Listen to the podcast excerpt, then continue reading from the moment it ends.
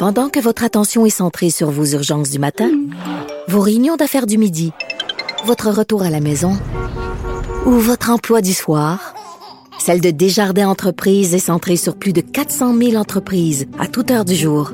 Grâce à notre connaissance des secteurs d'activité et à notre accompagnement spécialisé, nous aidons les entrepreneurs à relever chaque défi pour qu'ils puissent rester centrés sur ce qui compte, le développement de leur entreprise.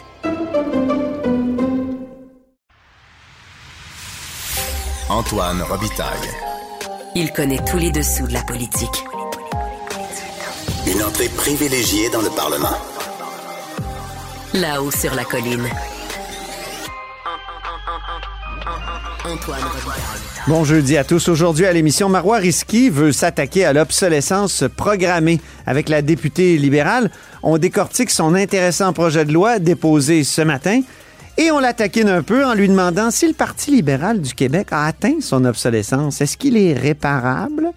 Mais d'abord, mais d'abord, c'est l'heure de notre rencontre quotidienne avec Rémi Nadeau. Réminado, Tout a été mauvais. Ça a été un spectacle désolant. C'était triste de voir ça. Antoine Robitaille. On sait bien, vous voulez faire du nationalisme. Mais non, on veut justement contrebalancer cette délocalisation-là politique. La rencontre. Un jour, on fera notre débat. Oui, oui, bien sûr. Métal sur métal. C'est le moment de vérité. La rencontre. Nado Robitaille. Mais bonjour Rémi Nadeau. Bonjour, Antoine. Chef de bureau parlementaire à l'Assemblée nationale pour le journal et le journal. Chemin Roxham, c'est le festival des contradictions.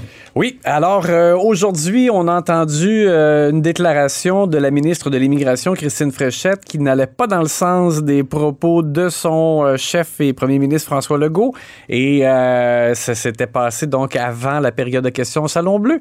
Et euh, à la sortie de la période de questions, euh, Madame Fréchette a corrigé le tir Elle avait réfléchi, puis... pour que ce soit plus harmonieux avec euh, les propos de son chef. Mais Bon, le chemin Roxham, on le rappelle, c'est là où passent euh, les, les, les, les réfugiés euh, de Oui, façon... donc- euh, faut pas dire illégale, hein, faut dire... euh, irrégulière. irrégulière, voilà. C'est ça, parce que donc, euh, ce sont des demandeurs d'asile. Mais là, il y en a normalement- 40 000 là, cette année. Ouais, tout près, là. Alors, euh, des demandeurs d'asile que si, euh, en fait, s'ils passent par les voies officielles, donc par exemple à la frontière à la colle, on va les refouler à l'endroit où ils sont arrivés. Mais par contre, là, comme ils passent par le chemin Roxham, ça fait en sorte qu'on les accueille au Québec. Il y a des coûts engendrés par ça. Le gouvernement du Québec demande au gouvernement fédéral de, de payer euh, la facture. Ça, bon, on y reviendra. Mais Christine Fréchette, j'ai l'impression qu'elle dit le fond de sa pensée et c'était en réaction euh, à une motion présentée par le Parti québécois qui demande la fermeture du chemin Roxham.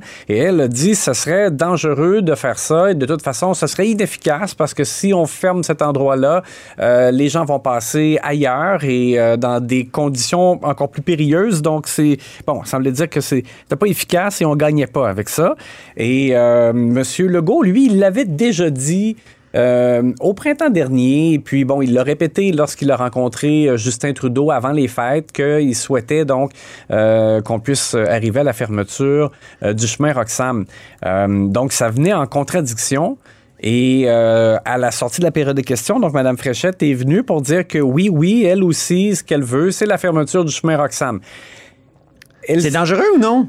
Je comprends plus, là. c'est aussi comme un peu justifié en disant, euh, ben, ou, euh, en disant que la semaine dernière ou l'autre, là, elle avait accordé une entrevue à notre collègue Alain Laforêt de TVA et elle avait dit le chemin Roxham, c'est basta. Mais basta, ça veut dire comme ça suffit ou c'est assez, là, mais Ouais. elle n'avait pas dit textuellement il faut fermer le chemin. En tout cas, bref, je suis pas sûr que tout ça était complètement euh, raccord.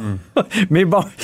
Euh, Il y a des experts qui trouvent que dans le fond, c'est elle qui a raison. Ce serait, ce serait pas euh, efficace et on peut pas faire ça. Euh, mais là, elle a euh, choisi de dire comme son chef. Et François Legault était à un point de presse en après-midi euh, pour annoncer un train euh, hydrogène euh, entre Québec et Charlevoix. On va faire une expérience euh, pilote cet été. Et euh, la question lui a été reposée. Puis il a dit, bah, elle, elle, elle, elle s'est corrigée. Elle, elle dit aussi qu'il faut fermer euh, le chemin Roxham. Ceci étant, Madame Fréchette, quand elle, quand elle a décidé de reculer là, ou de, de, de, de changer son discours, elle n'a pas expliqué pourquoi elle avait dit que c'était dangereux ou pourquoi elle dit maintenant qu'il faut fermer le chemin, même si elle avait dit ce Ouais. matin que c'était dangereux. Là, donc, euh, Voilà pour euh, ce, ce dossier. On n'a pas fini d'en parler. Non, vraiment. Puis ça fait longtemps qu'on en parle. là. Je me remémorais tout à l'heure avec un collègue euh, les euh, jérémiades de David Hurtel à l'endroit du fédéral. Donc ça, c'est quoi? C'est 2016, 2017? Mhm. Il était ministre de l'immigration dans le gouvernement Couillard qui disait, ah, il nous donne pas assez de sous, puis c'est- il y a quand même des conséquences pour nous. Alors, euh, ça fait longtemps, là. Exact. Non, et, bon, euh, Madame Fréchette aussi sur le fond, ce qu'elle avait dit lors de l'entrevue il y a quelques semaines, c'était qu'elle misait sur la venue de Joe Biden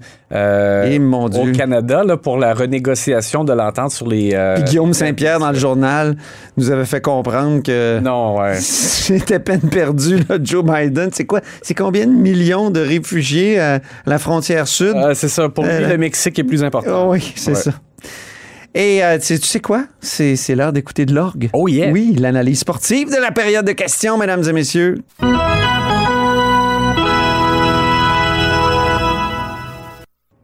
On commence par le joueur studieux du jour. Oui, ben écoute, j'ai euh, trouvé Lionel Carman plutôt rassurant, euh, le ministre délégué à santé. Euh, il s'est fait poser donc la question sur euh, les les refuges pour les itinérants à l'approche de grand froid. Je rappelle que, ben, comme par exemple à Québec dans la nuit de vendredi Ouais. à samedi, on annonce moins 30 sans le facteur vent, là, moins Hi. 30 de base. Là, c'est ça va être donc extrêmement froid. ça longtemps qu'on n'a pas vu ça. Et Lionel Carman vraiment prêt. Et euh, on va écouter tout de suite donc euh, sa réponse. Vous allez voir donc il l'avait euh, déjà. En fait, c'est comme si comme s'il sentait que ça s'en venait et il avait vraiment tout le tout le travail que son gouvernement avait déjà effectué en amont là-dessus. On va l'écouter. La réponse simple, ce serait de dire qu'on a multiplié le budget récurrent par 10, de 5,4 millions à plus de 50 millions par année. Mais ce qu'on a fait, c'est des changements de fond dans le, traitement de l'itinérance. La première chose, Madame la Présidente, premier gouvernement à reconnaître qu'au Québec, l'hiver revenait à chaque année. Fait les mesures hivernales, on les a financées 12 mois par année. On n'en parle plus de mesures hivernales. Tous les refuges sont 24-7, 12 mois par année. Deuxième chose, on a créé une trajectoire en itinérance, parce que le principe de l'itinérance, c'est les amener vers le logement. Donc, on a des refuges, on a des sites de transition santé mentale, toxicomanie, et on a du logement supervisé. On finance tout ça, et l'an dernier, c'est 700 personnes qu'on a réussi à amener vers l'habitation. Il a précisé aussi donc qu'il y avait eu des ajouts, euh, deux refuges de plus euh, du côté de Montréal, un nouveau refuge à Trois-Rivières, un à Gatineau. Il a parlé d'un dossier à Val d'Or qui euh, s'était réglé euh, en ce jeudi matin. Alors, euh, et il a aussi dit que si des municipalités euh, envisageaient donc une plus grande affluence ou des problèmes, qui L'argent est là. de, de lever la main, que le soutien serait là. En tout cas, bref, euh, on a déjà vu un Lionel Carman plus décousu, mais dans ce cas-ci, là, il était vraiment euh, euh, très prêt donc à répondre à cette question-là et euh, avait quand même un, un bilan euh, Puis un certain euh, aplomb. intéressant à défendre. Le lancer frappé qui rate la cible maintenant.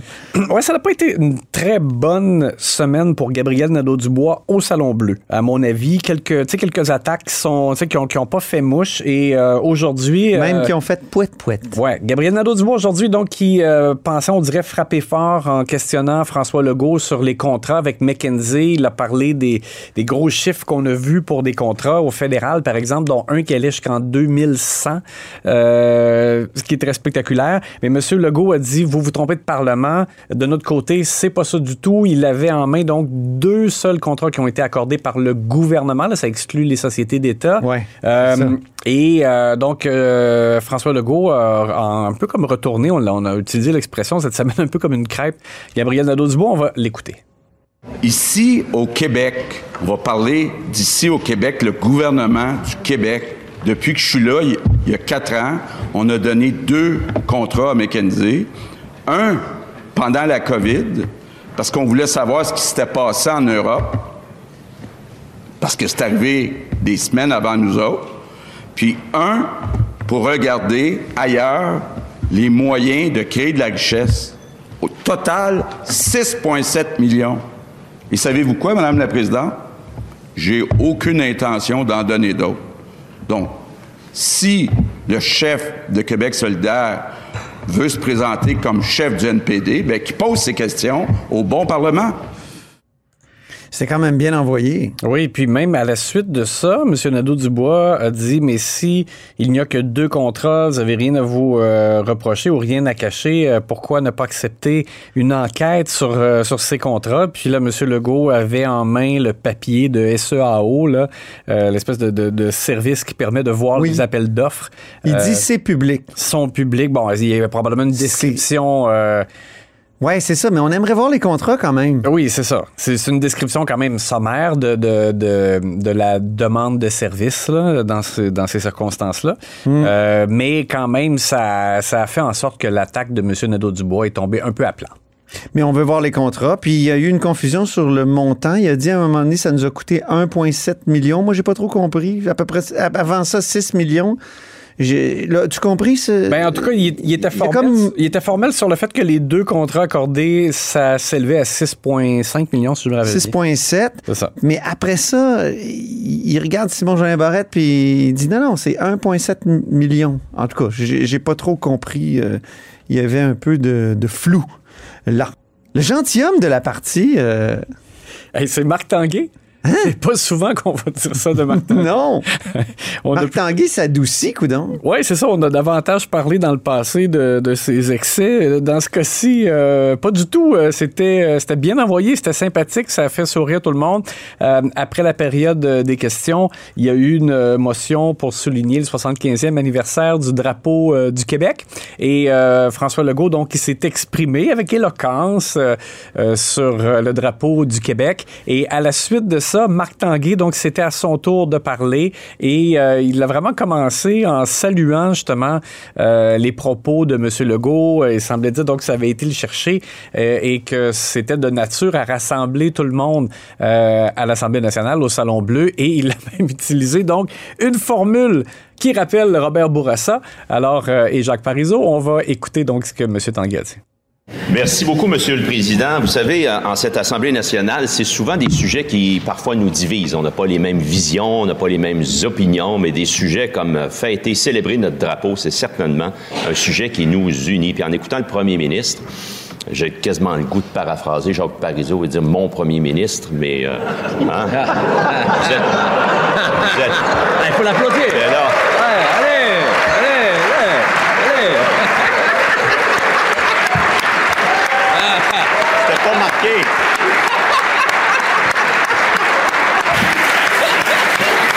C'était pas marqué. Là, Monsieur le Président, quand je vais rentrer à mon cabinet, on va dire Tu lis tes notes, tu sors pas tes notes. Mais quand même, quand même.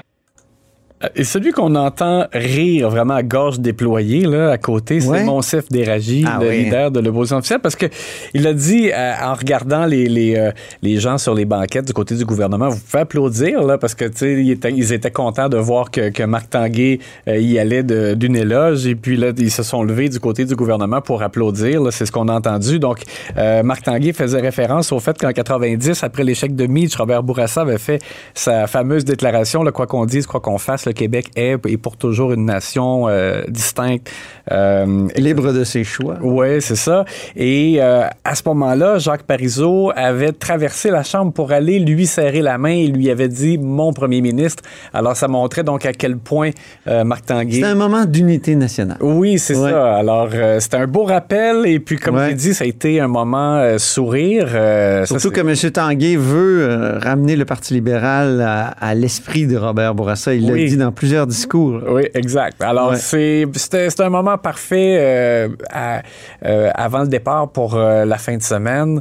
Tout le monde est parti sourire aux lèvres. Hey, parlant de fin de semaine, c'est tes pouces demain dans le journal? Samedi, oui. Euh, oui, samedi, pardon. Est-ce que tu as une petite primeur pour nous? Au moins un. Eh bien, au moins un, je vais dire que Marois Risky, je vais souligner euh, ses différentes initiatives. Et ça tombe bien, l'émission, oui. oui. Ça. Ah oui, elle est en bloc 2, oui, de Oui. l'émission. Oui. Alors, assurément, euh, je te dirais même que du côté euh, du Parti libéral, ils peuvent se compter chanceux de l'avoir eu cette semaine, parce que pour le reste, c'était pas facile.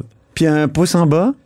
Un pouce en bas à Jennifer Macaron, justement, Ah. en parlant de ceux pour qui ça a été plus euh, difficile. Euh, c'est plate à dire, mais je veux dire, au moins, elle a fait amende honorable. Ouais. C'est- Elle a reconnu son erreur, mais l'année ne fait que commencer et moi, je pense qu'elle va rester en liste pour le pire tweet de l'année 2023. Merci beaucoup, Rémi. Puis on te lit samedi, toujours avec intérêt. Et euh, je te souhaite une belle fin de semaine. Merci beaucoup.